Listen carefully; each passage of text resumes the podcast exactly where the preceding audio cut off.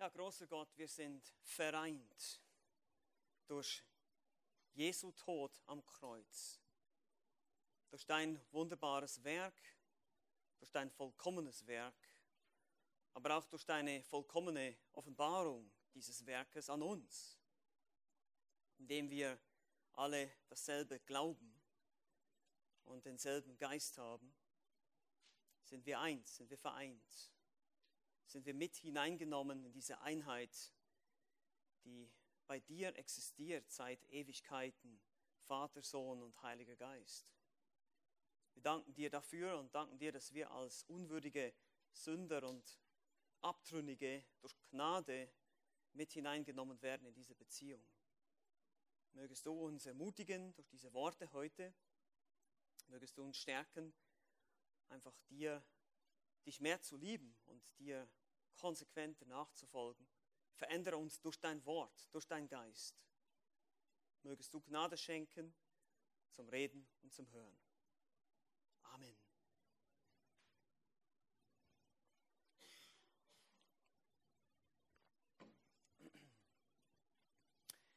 Ja, Einheit ist ein sehr kritisches Thema heute. Und die Frage steht im Raum, wo ist denn eigentlich diese Einheit, von der Christus gesprochen hat? Unter den unzähligen Kirchen und Denominationen, die es heute allein in der evangelikalen Welt oder auch der kirchlichen Landschaft gibt, kann man sich wirklich fragen, wo ist hier eigentlich die Einheit? Wenn man sich mal ein bisschen umschaut, allein hier in Berlin findet man eine unglaubliche Vielfalt an christlichen Denominationen. Da gibt es Anglikaner, Altkatholiken, römisch-katholische Kirchen, Freikirchen, Baptisten, Neuapostolen, Mennoniten, Zeugen Jehovas, diverse orthodoxe Kirchen, russisch-orthodox mit Bischofssitz in Karlshorst, griechisch-orthodox, serbisch-orthodox, bulgarisch-orthodox und so weiter und so weiter. Aber schaut mal bei uns ins evangelikale Lager hinein, das ist auch nicht viel besser. Charismatiker, Pfingstler, Emerging Church, besucherfreundliche Gemeinden, konservative Brüder, Hype-Gemeinden, die sich nicht mal mehr Gemeinden nennen wollen, die irgendwelche anderen Namen haben. Wo, wo ist hier, jeder Ungläubige, jeder, der das anschaut, muss sagen, okay, wo, wo ist hier die Einheit? Wo ist hier die Einheit? Nun, das Problem mit dieser ganzen Geschichte ist, dass wir da etwas falsch verstanden haben, wenn wir so denken. Wie die heutige ökumenische Bewegung, die sagt, ja, wir müssen alle zusammenkommen, alles in einen Brei. Wir müssen alle unsere theologischen Ansichten beiseite schieben, uns alle auf den kleinsten gemeinsamen Nenner einigen. Schließlich glauben wir doch alle an Jesus, oder? Das ist so der Tenor von heute. Und heute kommen wir zu einem Abschnitt in der Bibel, in Johannes Kapitel 17, wo Jesus unter anderem diese, für diese Einheit unter Christen betet. Aber bei genauem Hinsehen müssen wir feststellen, dass viele heute diese Verse missbrauchen, aus dem Zusammenhang reißen und damit Dinge begründen wollen, die Jesus so nie gesagt oder gemeint hat. Bist du schon neugierig geworden? Ich hoffe schon. Wir wollen uns das nämlich jetzt gemeinsam anschauen. Aber lasst mich zunächst noch einmal Rückschau halten.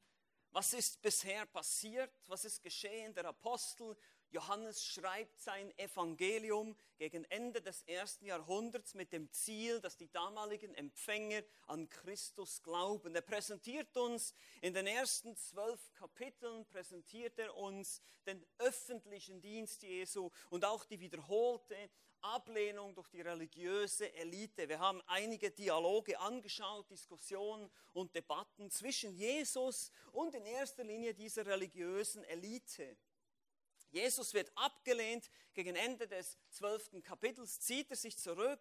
Und in den Kapiteln 13 bis 14 finden wir den verborgenen Dienst Jesu an seinen Jüngern oder auch die berühmte Rede im Obersaal, die dann letztlich auch eine Rede unterwegs durch Jerusalem ist und mit dem Ziel oder mündet schließlich in dem hohepriesterlichen Gebet. Das Ziel dieser gesamten Rede ist zu trösten. Es ist Donnerstagabend, es ist Passa, Vorbereitung auf den nächsten Tag. Jesus würde ans Kreuz gehen, wenn dann in Jerusalem auch die Passalämmer geschlachtet werden. Und Jesus wollte seine Jünger vorbereiten auf seinen Tod. Er würde weggehen, aber er würde sie nicht alleine lassen. Wir können uns erinnern, Jesus spricht sehr viel über den Beistand, den Heiligen Geist. Und blickt dabei weit nach vorne schon an seine Auferstehung, auf seine Himmelfahrt und dann die Sendung des Heiligen Geistes, was dann zu Pfingsten sich erfüllen wird. Das Ziel ist zu trösten. Und am Ende der Rede betet Jesus laut für seine Jünger. Wir können uns erinnern, auch das ist Teil seiner Ermutigung. Er betet für sie, so dass sie, er hätte ja auch ohne zu sprechen beten können, aber er spricht dieses Gebet aus, damit seine Jünger es hören können und Johannes es sogar für uns aufschreiben konnte. Durch die Inspiration des Heiligen Geistes wurde uns dieses Gebet hier im Johannesevangelium überliefert. Nun, was ist der Inhalt dieses Gebets?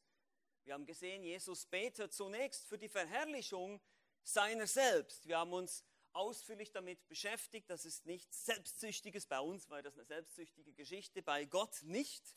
Gott verherrlicht sich nirgends mehr als da, wo er seine Eigenschaften zur Schau stellt.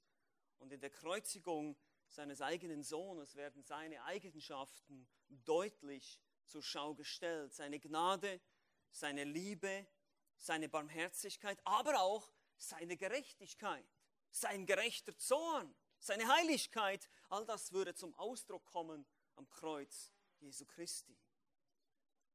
Der Zeitpunkt war gekommen, dass der ewige Ratschluss Gottes sich erfüllen würde. Gott der Vater, Gott der Sohn und Gott der Heilige Geist haben gemeinsam beschlossen, diesen Heilsplan auszuführen. Dieser Ratschluss würde nun erfüllt, indem Christus die für diejenigen sterben wird, die er seit Ewigkeiten bereits kennt, die ihm gegeben wurden. In einem zweiten Teil betet er für seine Nachfolger, hier in den Versen 6 bis 19, insbesondere seine Jünger, die elf, die jetzt hier bei ihm sind, die ihm vom Vater gegeben, geschenkt wurden. Er bestätigt, dass sie an ihn geglaubt und seine Worte angenommen haben. Er betet besonders für ihre Bewahrung und für ihre Heiligung. Könnt ihr euch erinnern? Aber nicht nur die elf. Wir haben gesehen, dass dieses Gebet sich natürlich auch schon auf uns anwenden lässt, aber jetzt, in dem Abschnitt, in dem wir jetzt betrachten werden, in diesem Abschnitt, Johannes Kapitel 17, die Verse 20 bis 26, weitet er sozusagen das Gebet aus auf alle Jünger aller Zeitalter. Und das ist unser Abschnitt heute in Johannes Kapitel 17, die Verse 20 bis 26. Ich lese uns den Abschnitt vor. Hier heißt es, ich bitte aber nicht für diese allein, eben die elf Jünger hier im Kontext, sondern auch für die, welche durch ihr Wort an mich glauben werden, auf dass sie alle eins seien. Gleich wie du, Vater, in mir und ich in dir, auf dass auch sie in uns seien damit die Welt glaube, dass du mich gesandt hast. Und ich habe die Herrlichkeit, die du mir gegeben hast, ihnen gegeben, auf dass sie eins seien, gleich wie wir eins sind. Ich in ihnen und du in mir, damit sie zu vollendeter Einheit gelangen und damit die Welt erkenne, dass du mich gesandt hast und sie liebst, gleich wie du mich liebst. Vater, ich will, dass wo ich bin, auch die bei mir seien, die du mir gegeben hast, damit sie meine Herrlichkeit sehen die du mir gegeben hast, denn du hast mich geliebt vor Grundlegung der Welt. Gerechter Vater, die Welt erkennt dich nicht, ich aber erkenne dich und diese erkennen, dass du mich gesandt hast.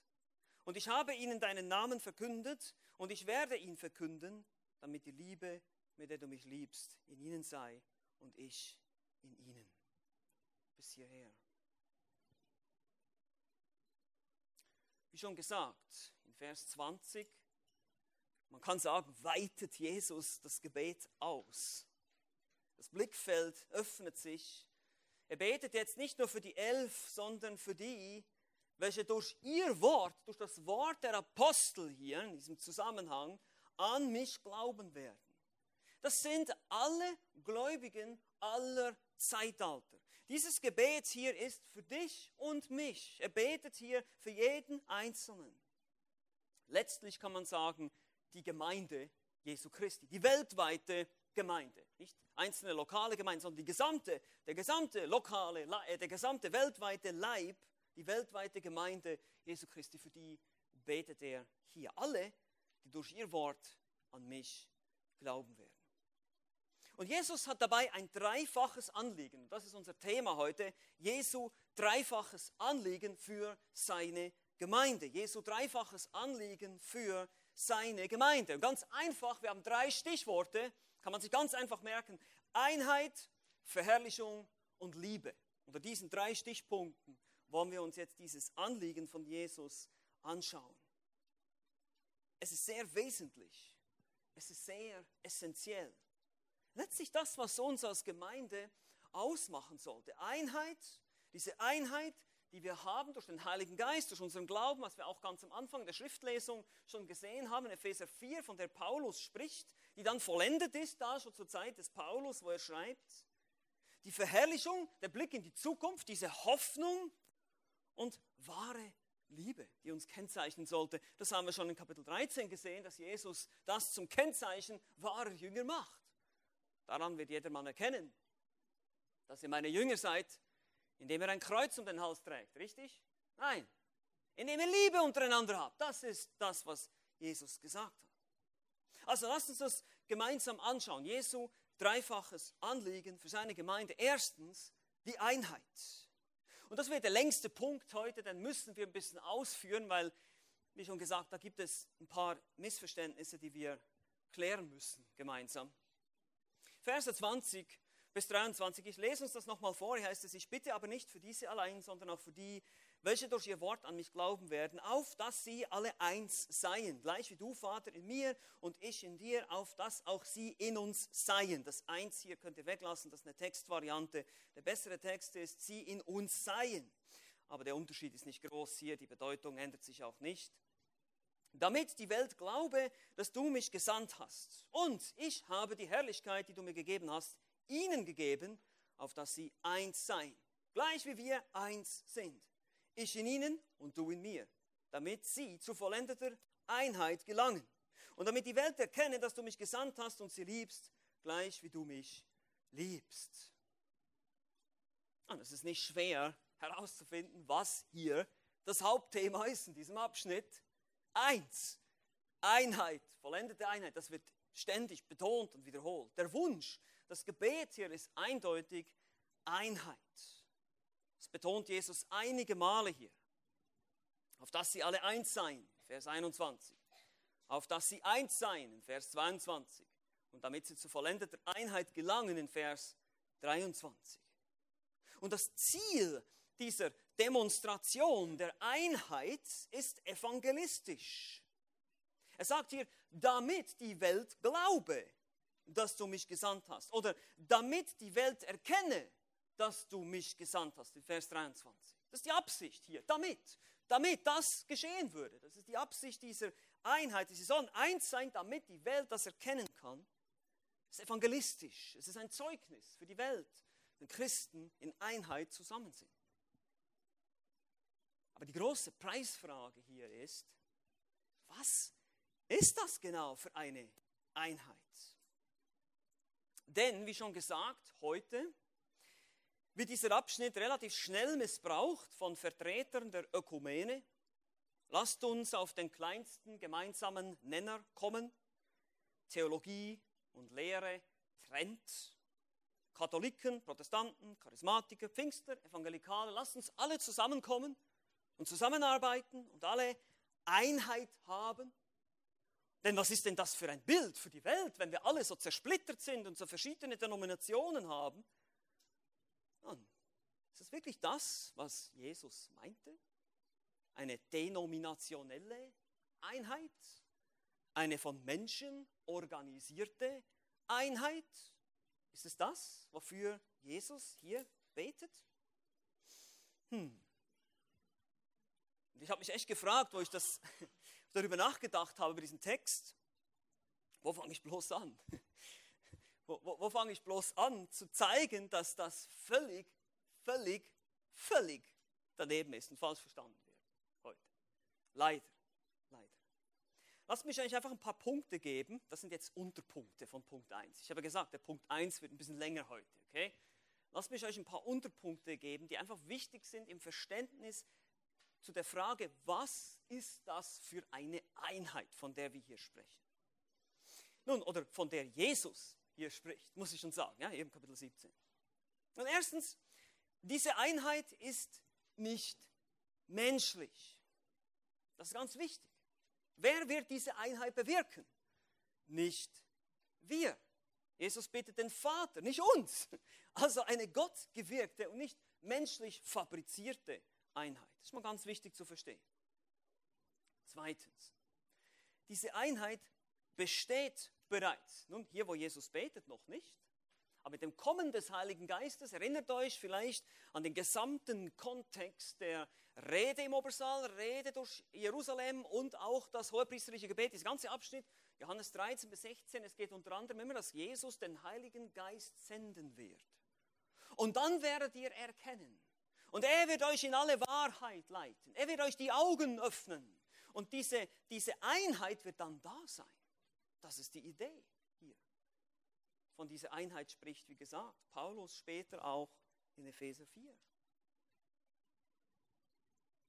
Drittens, diese Einheit ist universal, allumfassend.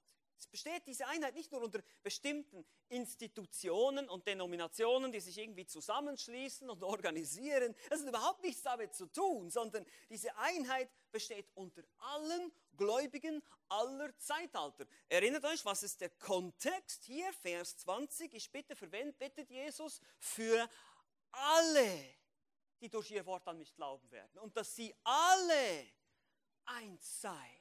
Das hat nichts mit irgendeiner Organisation zu tun. Das sind alle, alle Christen, alle Zeitalter sind eins. Das ist ganz wichtig. Alle Gläubigen aller Zeitalter. Und jetzt viertens, nochmal ein wichtiger Unterpunkt. Das ist eigentlich fast der wichtigste hier. Ganz gut aufpassen. Diese Einheit basiert auf dem Wesen und der Offenbarung Gottes. Diese Einheit basiert, sie gründet sich auf dem Wesen, also wer Gott ist, und der Offenbarung seines Wesens hier. Das sehen wir nämlich hier, wenn wir Jesu Worte genau lesen. Er sagt, gleich wie du, Vater, in mir und ich in dir. In Vers 20. Oder auch gleich wie wir eins sind, wir, ich und der Vater ich in ihnen und du in mir, Verse 22 bis 23a. Die Beziehung innerhalb der Gottheit ist das Vorbild für die Einheit unter Christen. Ich sage das nochmal. Die Beziehung innerhalb der Gottheit ist das Vorbild für die Einheit unter Christen. Diese Beziehung ist eine wesensmäßige Beziehung. Es, ist nie, es basiert darauf, wer du bist. Nicht zu welcher Organisation du gehörst oder was immer, sondern wer du bist. Und es basiert auf der Offenbarung von Gottes Wesen durch seinen Sohn, auf seinen Worten, seiner Lehre. Wenn wir das ganze Gebet Jesu, genau, wir können das jetzt leider nicht machen, ich würde das sehr gerne mit euch machen. Ich gebe euch hier auch einmal noch mehr so einen Überblick über das gesamte, den gesamten Abschnitt. Wenn wir das gesamte Gebet von Jesus lesen, dann erkennen wir das nämlich, was er da genau meint mit dieser Einheit.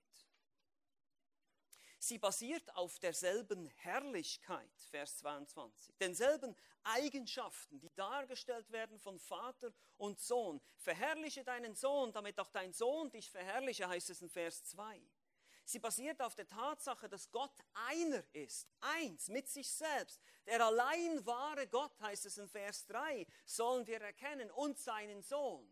Also diese Einheit, die bereits bei Gott ist, das ist die Einheit, das ist das Vorbild für die Einheit, die wir haben.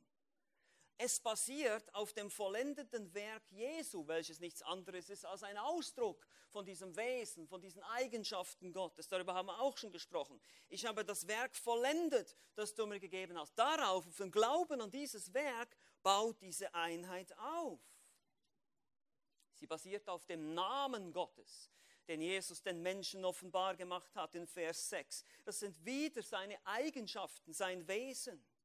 Es basiert auf dem Wort, welches Christus geoffenbart hat in Vers 8.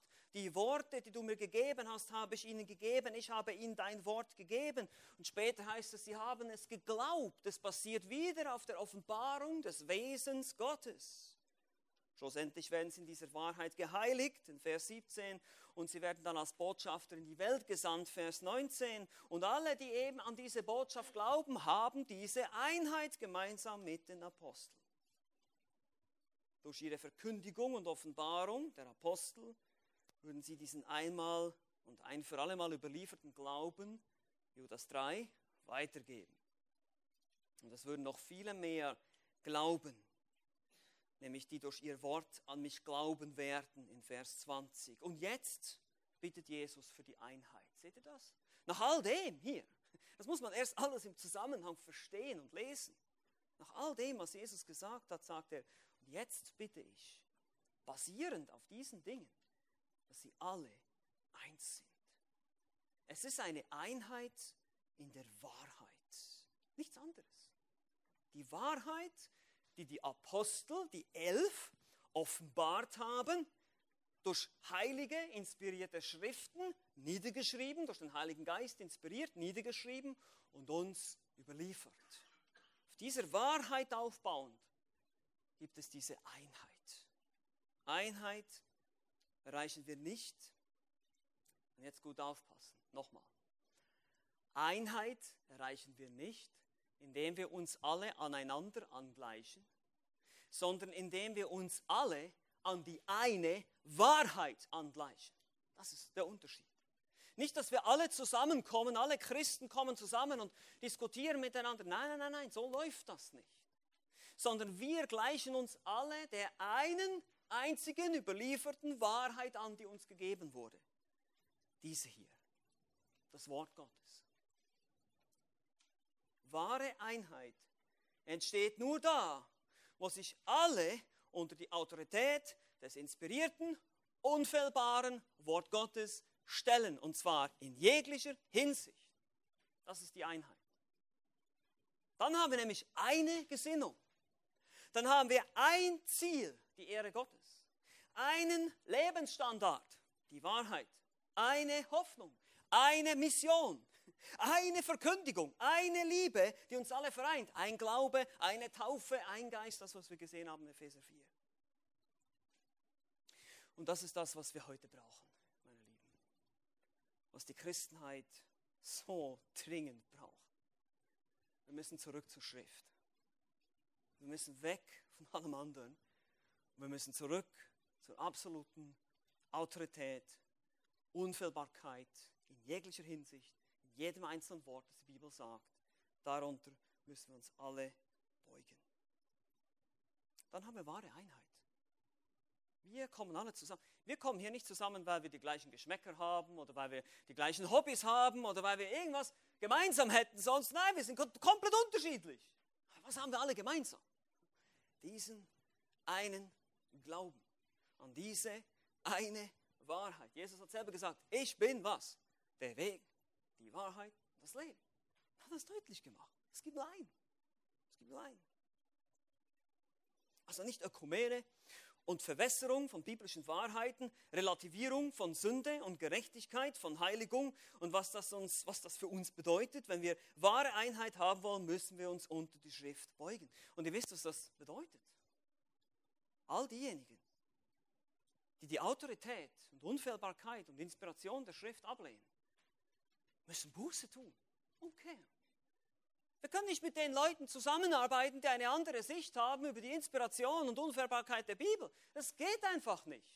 Da, wir, da werden wir nie Einheit haben. Das ist unmöglich, weil sie sind überhaupt nicht Teil von diesem Glauben, von diesem, von diesem von dieser Einheit, von der Jesus spricht, basierend auf dem Wesen Gottes, basierend auf der Offenbarung, die Gott gegeben hat, die hier vor uns ist, schriftlich, hier haben wir die Einheit. Alle die, die sagen, ein Christ muss nicht in der Heiligung leben, um gerettet zu sein, alle, die sagen, Bibelauslegung, Bibellehre ist nicht wichtig, alle, die sagen, Sünde oder Sünde nicht mehr Sünde nennen, die nicht mehr an eine ewige Hölle glauben wollen, nicht an einen Teufel glauben, nicht an Dämonen glauben, alle diejenigen, die die Gemeinde sehen als etwas da, das dazu da ist, Menschen zu bespaßen, zu unterhalten, die männliche Leiterschaft und biblische Qualifikationen für Älteste und so weiter, all diese Dinge ablehnen, müssen Buße tun. Sonst können wir nicht Einheit haben miteinander. Das geht nicht. Die Einheit existiert nur da, wo wir uns alle unter die Schrift beugen. Das müssen wir verstehen. Warum? Es ist die Offenbarung des Wesens Gottes, dieses Buch. Es ist der einzige Maßstab, denn wir, es ist alles, was wir haben. Wir können uns ja an nichts anderem orientieren. Wie sollen wir denn auf einen gemeinsamen Nenner kommen, wenn nicht hier? Und der Geist hat diese Einheit gewirkt, aber wir müssen, in Epheser 4 steht noch mehr darüber, können wir jetzt nicht drüber sprechen, aber wir müssen zur Einheit des Glaubens kommen, sagt Paulus auch noch, eben diese Überzeugung, das, was Gott bereits hier vorlegt, dazu müssen wir, dazu müssen wir hingelangen. Wir müssen merken, da muss ich mein Denken ändern, hier muss ich mein Denken ändern. Das ist das christliche Leben, meine Lieben. Die gesamte Schrift gibt dir ein Weltbild Sie zeigt dir, wie die wahre Realität aussieht und sie verlangt von dir, dass du alle deine eigenen Vorstellungen komplett über Bord wirfst und nur noch das glaubst, was hier steht. Das ist der Anspruch der Bibel, sie ist vollkommen. Es gibt keinen anderen Maßstab. Es gibt keine andere Autorität. Hier spricht Gott, hier spricht Gott, hier. Und nur hier. Und das müssen wir akzeptieren, müssen wir verstehen, müssen wir glauben. Und je mehr wir das glauben, desto mehr werden wir es lieben. Und desto mehr werden wir Einheit haben miteinander.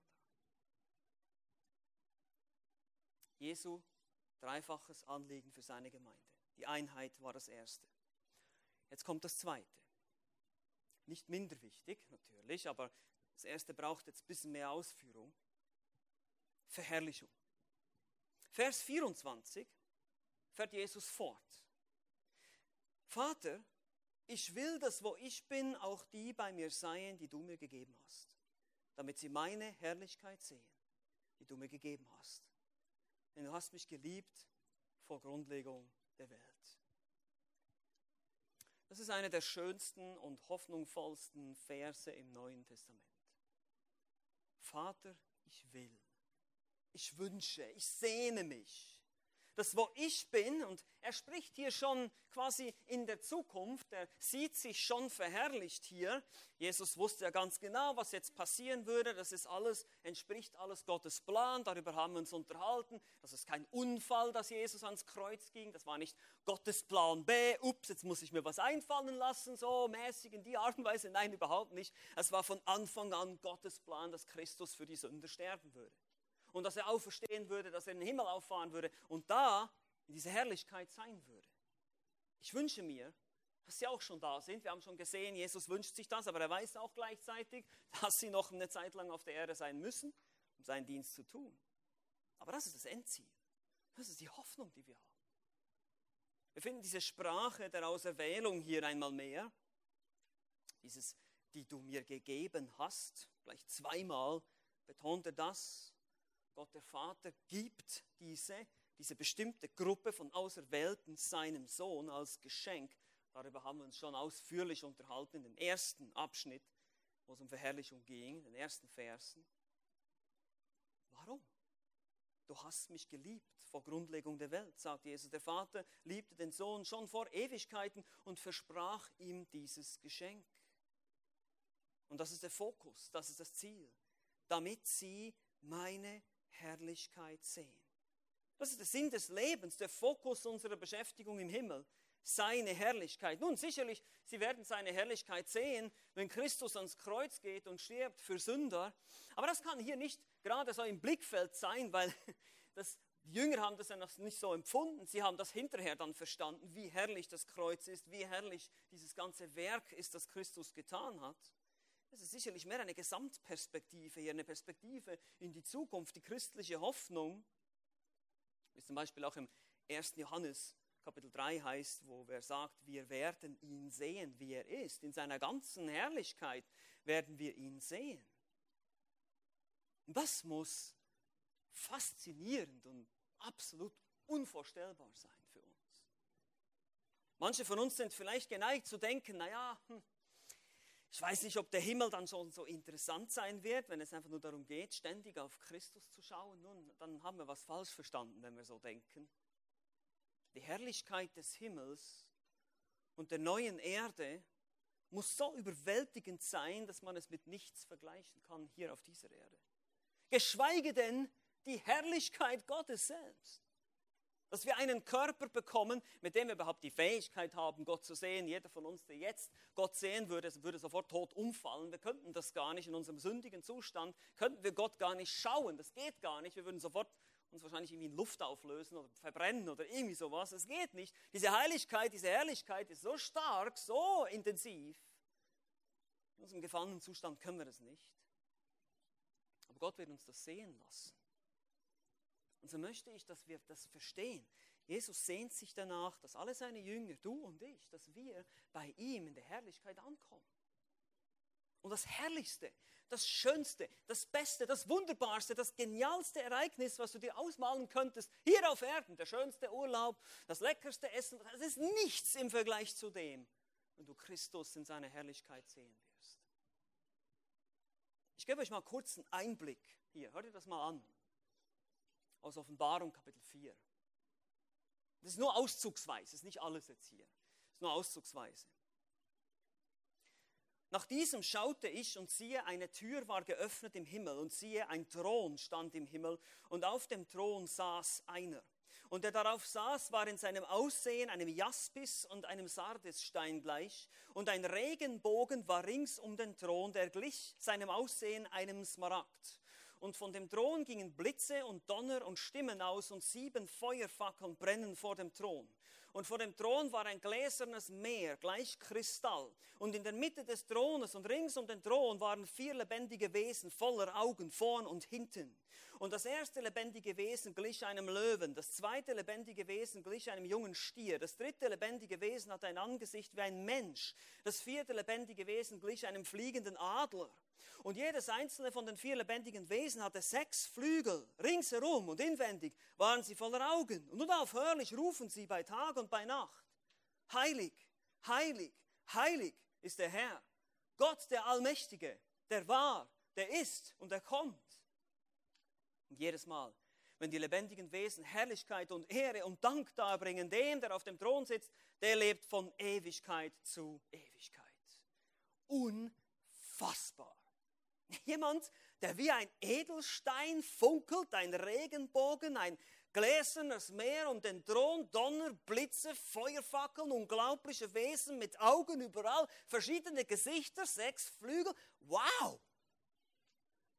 Das ist Utopia, das ist unfassbar. So etwas wirst du noch nie gesehen haben. Das wird uns alle erst einmal umhauen. Ich sage, wir werden erstmal die ersten 2000 Jahre mit runtergehängenem Kinnladen dastehen. Öh, können wir nicht mehr aufhören zu gucken.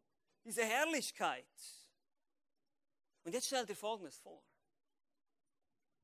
Dieses mächtige, ewige, unglaubliche, von ungeheuerlichen Wesen angebetete, auf einem Thron sitzende, von einem gläsernen Meer und Regenbogen umgebenen Gott sagt, ich wünsche mir nichts mehr, als dass ich dir meine Herrlichkeit zeigen kann, dass du bei mir bist. Wow. Unfassbar. Ich? Ich unwürdiger Sünder? Ich Verbrecher, Versager, Rebell, ehemaliger Trinker, Kriminelle, was weiß ich, was wir sind. Ich. Das ist Gnade. Das ist Gnade. Das ist Gnade. Das wünscht sich Jesus. Dass unser Blick mehr auf diesen Dingen ist. Und nicht hier auf diesen.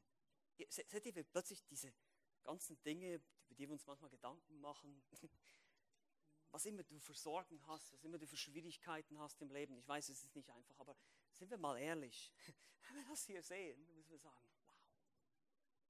Wow. Das bisschen, bringt das Ganze in Perspektive. Und Jesus sagt, ja, ich will, dass sie meine Herrlichkeit sehen. Das ganze Ding, alles will ich ihnen zeigen. Alles. Das ist Jesu dreifaches Anliegen für seine Gemeinde. Erstens die Einheit, zweitens die Verherrlichung und drittens die Liebe. Vers 25 bis Vers 26 heißt es, gerechter Vater, die Welt erkennt dich nicht. Ich aber erkenne dich und diese erkennen, dass du mich gesandt hast. Und ich habe ihnen deinen Namen verkündet und ich werde ihn verkünden, damit die Liebe, mit der du mich liebst, in ihnen sei und ich in ihnen. Einmal mehr spricht Jesus den Vater an. Er sagt hier, gerechter Vater. Nun angesichts der Ereignisse, die kommen werden, wird Gott auch seine Gerechtigkeit zeigen, indem er Jesus anstelle von Sündern bestrafen wird. Es wird bezahlt, was wir ihm schuldig sind. Das ist der ultimative Beweis, nicht nur der Liebe Gottes, sondern auch der Gerechtigkeit Gottes. Sünde wird nicht ungestraft bleiben. Christus wird sie tragen für uns äh, am Kreuz. Gottes Gerechtigkeit wird aufgerichtet, so wie es heißt im Römer 1. Es wird darin geoffenbart, die Gerechtigkeit Gottes aus Glauben. Einmal mehr aber macht Jesus zudem deutlich, für wen dieses Gebet gilt.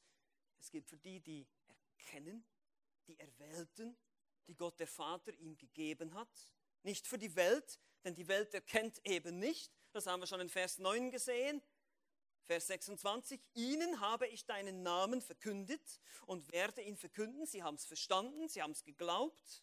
Gottes Wesen, wiederum seine Eigenschaften, seine Offenbarung hier. Ich habe ihnen deinen Namen verkündet. Das mit dem Namen, da hangen seine ganzen Eigenschaften dran, sein Wille, das ist alles, was in seinem Sinn ist. Also auch hier diese Offenbarung Gottes, die hat er ihnen gegeben, die hat er ihnen verkündet und sie verstehen es. Durch den Heiligen Geist und sein Wirken, durch die Apostel wird es letztlich und ultimativ durch heilige Schriften hervorgebracht werden. So wird es letztlich auch in ihnen sein und durch sie wirken. Mit welchem Ziel wird das alles geschehen? Er hat ihnen das alles gegeben, er wird ihnen den Geist geben, sie werden das alles weitergeben und damit die Liebe, das steht ganz am Ende hier, damit die Liebe, wieder das Ziel, der Fokus, mit der du mich liebst, in ihnen sei. Und diese Einheit, die geht weiter. Diese Einheit besteht eben auch in dieser Liebe, dieser Liebesbeziehung, in der wir stehen mit Gott. Die Liebe, welche alle wahren Jünger kennzeichnen soll. Johannes 13, 35. Daran wird jedermann erkennen, dass ihr meine Jünger seid. Diese Liebe, die sich im Gehorsam gegenüber seinem Wort, eben seiner Offenbarung, diesen ganzen Eigenschaften Gottes, die ihnen offenbart geworden sind und die sie dann auch verkündigen werden, das darauf basiert, diese Liebe. Die Liebe, die durch den Heiligen Geist, den Gläubigen, ins Herzen ausgegossen ist, in Römer 5, Vers 5, diese Liebe ist das dritte Anliegen Jesu für seine Gemeinde. Und es ist eine selbstlose Liebe. Die ultimative Demonstration der Liebe ist am Kreuz. Christus hat sich selbst hingegeben. Das ist diese Liebe, die sich selbst hingibt. Es hat nichts mit Gefühlen zu tun, mit irgendwelchen Emotionen, sondern das ist eine Entscheidung, das Wohl des Nächsten zu suchen und dieser Liebe zu leben. Das ist das höchste Gebot. Liebe Gott von ganzem Herzen, liebe deinen Nächsten wie dich selbst. Jesus hat das sehr, sehr deutlich gemacht. Und diese Liebe, die gilt auch dir, wenn du hier bist heute und Christus noch nicht kennst, dann ist dieses Angebot ist auch ein Angebot der Liebe, dass du jetzt zu ihm kommst und an ihn glaubst, dass du jetzt deine Sünden bekennst ihm, dass du jetzt ihn bittest, dir deine Sünden zu vergeben, dass du jetzt glaubst, und zwar an den Christus der Schrift, nicht irgendein anderer, sondern so wie er sich hier offenbart in der Bibel. Weil wenn du nicht an den Christus der Schrift glaubst, es gibt leider ganz viele andere falsche Christusse, dann bist du nicht gerettet. Dann machst du dir was vor. Machst du dir was vor. Die Bibel macht das sehr deutlich. Es gibt nur einen wahren Christus. Es gibt viele falsche, leider, aber es gibt nur einen wahren. Und ich bitte dich, zu dem wahren Christus zu kommen. Hier, nimm die Bibel und lies sie. Und fang an, Christus zu erkennen, wie er wirklich ist, wie er sich wirklich offenbart hat und wie er uns wirklich begegnet in der Schrift. Das ist nämlich auch sein Anliegen. Komm zu Christus, komm zur Quelle des ewigen Lebens und der ewigen Freude. Und wir haben Jesu dreifaches Anliegen für seine Gemeinde betrachtet und erkennen, dass dieses Anliegen uns ganz genau das Leben, die Motivation, den Fokus gibt, den wir heute, auch heute als Gemeinde, so dringend brauchen. Diesen Fokus, den wir manchmal nicht haben. Die Einheit, die Einheit, die auf der Wahrheit des Wortes Gottes basiert, ist das Vitamin, das heute vielen Gemeinden fehlt weil sie sich entfernt haben von der biblischen Predigt, weil sie sagen, Predigen ist langweilig, das können wir nicht mehr machen, wir müssen die Leute unterhalten. Nein, Predigen ist das, was uns Kraft gibt. Gott hat sich entschieden, durch das verkündigte Wort Gottes zu retten. 1. Korinther Kapitel 1 könnt ihr nachlesen. Das ist seine Methode. Er hat gesagt, nichts anderes wird einen Menschen überzeugen, nur wenn das Wort Gottes in der Kraft des Geistes Gottes verkündigt wird. Nur dann. Das ist die Methode und das ist die Einheit, die wir haben. Aufgrund dieser Offenbarung, dieser Selbstoffenbarung des Wesens Gottes, haben wir Einheit miteinander. Das basiert auf dieser Wahrheit. Die eint uns. Die, die bringt uns zusammen. Wir wollen alle dasselbe. Wir wollen alle diesen Gott kennenlernen. Wir wollen ihn immer mehr lieben. Wir wollen immer mehr wachsen in der Gnade. Wir wollen ihn verkündigen. Das ist das, was uns zusammenschweißt. Nichts anderes. Zweitens, die Verherrlichung die Hoffnung, dieses auf den Himmel schauen, das den Gemeinden heute fehlt. Und auch uns sicherlich oft. Gemeinden verwickeln sich in Politik, in irdische Geschäfte, in irdische Dinge. Sie wollen die Gesellschaft verbessern, transformieren. Sie klammern sich an irdischen Reichtum, irdische Freuden, Lieblingssünden, Vergnügungen, all solche Dinge, aber schauen nicht auf diese unglaubliche und überwältigende Herrlichkeit, die uns eines Tages erwartet. Wir schauen nicht darauf. Wir sind so fixiert, manchmal so irdisch gesinnt, leider, und müssen Buße tun. Wir müssen sagen, Herr, wie kann ich dich nur so beleidigen, indem ich deine Herrlichkeit nicht schätzen kann, indem ich das nicht sehen kann, wie viel herrlicher, wie viel wunderbarer du doch bist, als all diese Vergnügungen, die mir die Welt bieten kann. Ist es nicht so? Aber wie oft sehen wir es leider eben genau umgekehrt. Und ich weiß, ich, ich kenne diese Erfahrung auch, aber wir müssen immer wieder Buße tun, immer wieder zu Christus kommen. Sagen, Herr, lass mich deine Herrlichkeit sehen. Und wo finden wir die Herrlichkeit Christi? In der Schrift. Nur hier finden. Deshalb seht ihr, wie wichtig Bibellesen ist. Ihr schlagt das Wort des lebendigen, ewigen Gottes auf und seht die Herrlichkeit Christi in diesem Buch. Das ist es. Und sonst werdet ihr es nirgends finden. Aber das brauchen wir heute als Gemeinde. Und letztlich daraus entsteht, auf die, aufgrund dieser Einheit und der Offenbarung Gottes und auch wenn wir auf diese Zukunft, diese Hoffnung schauen, dann entsteht, kann nichts anderes entstehen als Liebe. Wenn wir, wenn wir verstehen, wie sehr Gott uns liebt, dieser herrliche, dieser ewige Gott war bereit für mich zu sterben, er war bereit, alles für mich zu geben, sich hinzugeben für mich, dann kann ich nicht anders auch als auch lieben, als auch zu vergeben, als auch diese Liebe weiterzugeben. Biblische, selbstlose Liebe. Und das fehlt uns heute auch. Wir sind leider oft sehr egoistisch, sehr selbstbezogen. Wisst ihr, das Gegenteil von Liebe ist nicht Hass. Das Gegenteil von Liebe ist Selbstsucht, Selbstliebe. Ja, wir lieben uns selbst viel zu sehr. Wir denken von uns, wer, was weiß ich, wir sind, der Maßstab aller Dinge. Und das ist unser Problem seit dem Sündenfall. Das ist das, was der Teufel uns gesagt hat. Du wirst sein wie Gott. Nein, sind wir nicht. Und deshalb lass uns nicht auf uns schauen, lass uns den anderen höher achten als uns selbst, lass uns uns selbst aufopfern für den Nächsten. Das ist wahre Liebe. Und wenn du nicht verstehst, was Liebe ist, dann schau einmal mehr auf Christus, der sich für dich selbst hingegeben hat. Das ist der ultimative Beweis für Liebe. Einheit, Herrlichkeit und Liebe. Das wünscht sich unser Herr für uns. Dafür betet er. Und das wird auch in jedem wahren Christen Gestalt annehmen. Jeder wahre Christ wird diese Einheit erfahren in der Wahrheit mit anderen wahren Christen, die auch in der Wahrheit Einheit haben. Jeder wahre Christ wird seine Hoffnung auf diese Herrlichkeit setzen, von der Christus gesprochen hat. Und jeder wahre Christ wird so lieben wie Christus. Nicht vollkommen, ja, nicht perfekt. Wir werden immer mehr darin wachsen wollen. Aber das ist das, wofür Christus gebetet hat. Und diese Dinge brauchen wir nicht produzieren, sie sind schon da. Sie sind uns geschenkt durch den Heiligen Geist. Wir müssen es nur erkennen und uns beständig davon füllen lassen. Und immer wieder davon nähren, indem wir sein Wort schauen und im Gebet auf ihn vertrauen. Amen. Amen. Lasst uns noch gemeinsam beten.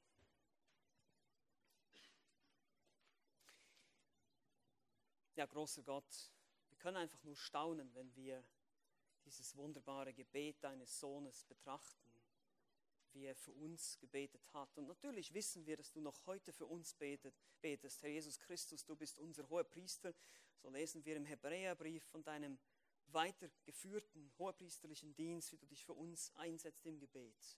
Wir danken dir, Vater, dass du uns diesen Zugang gegeben hast, dass du uns in deinem Wort begegnest, dass du, dreieinige Gott, Vater, Sohn und Heiliger Geist, uns begegnen willst. Der ewige, herrliche, unglaubliche, unfassbare, unendlich souveräne Gott möchte, dass wir bei ihm sind in der Herrlichkeit. Das ist einfach so unfassbar und so wunderbar. Wir können einfach nur Danke sagen. Wir können einfach nur immer wieder dich anrufen und ja, einfach Danke für die Gnade, danke für dieses Geschenk, danke für diesen Einlass, den wir absolut nicht verdienen. Diesen Zugang, den du uns gibst, als heiliger Gott, so vielen sündigen Menschen Zugang gibst.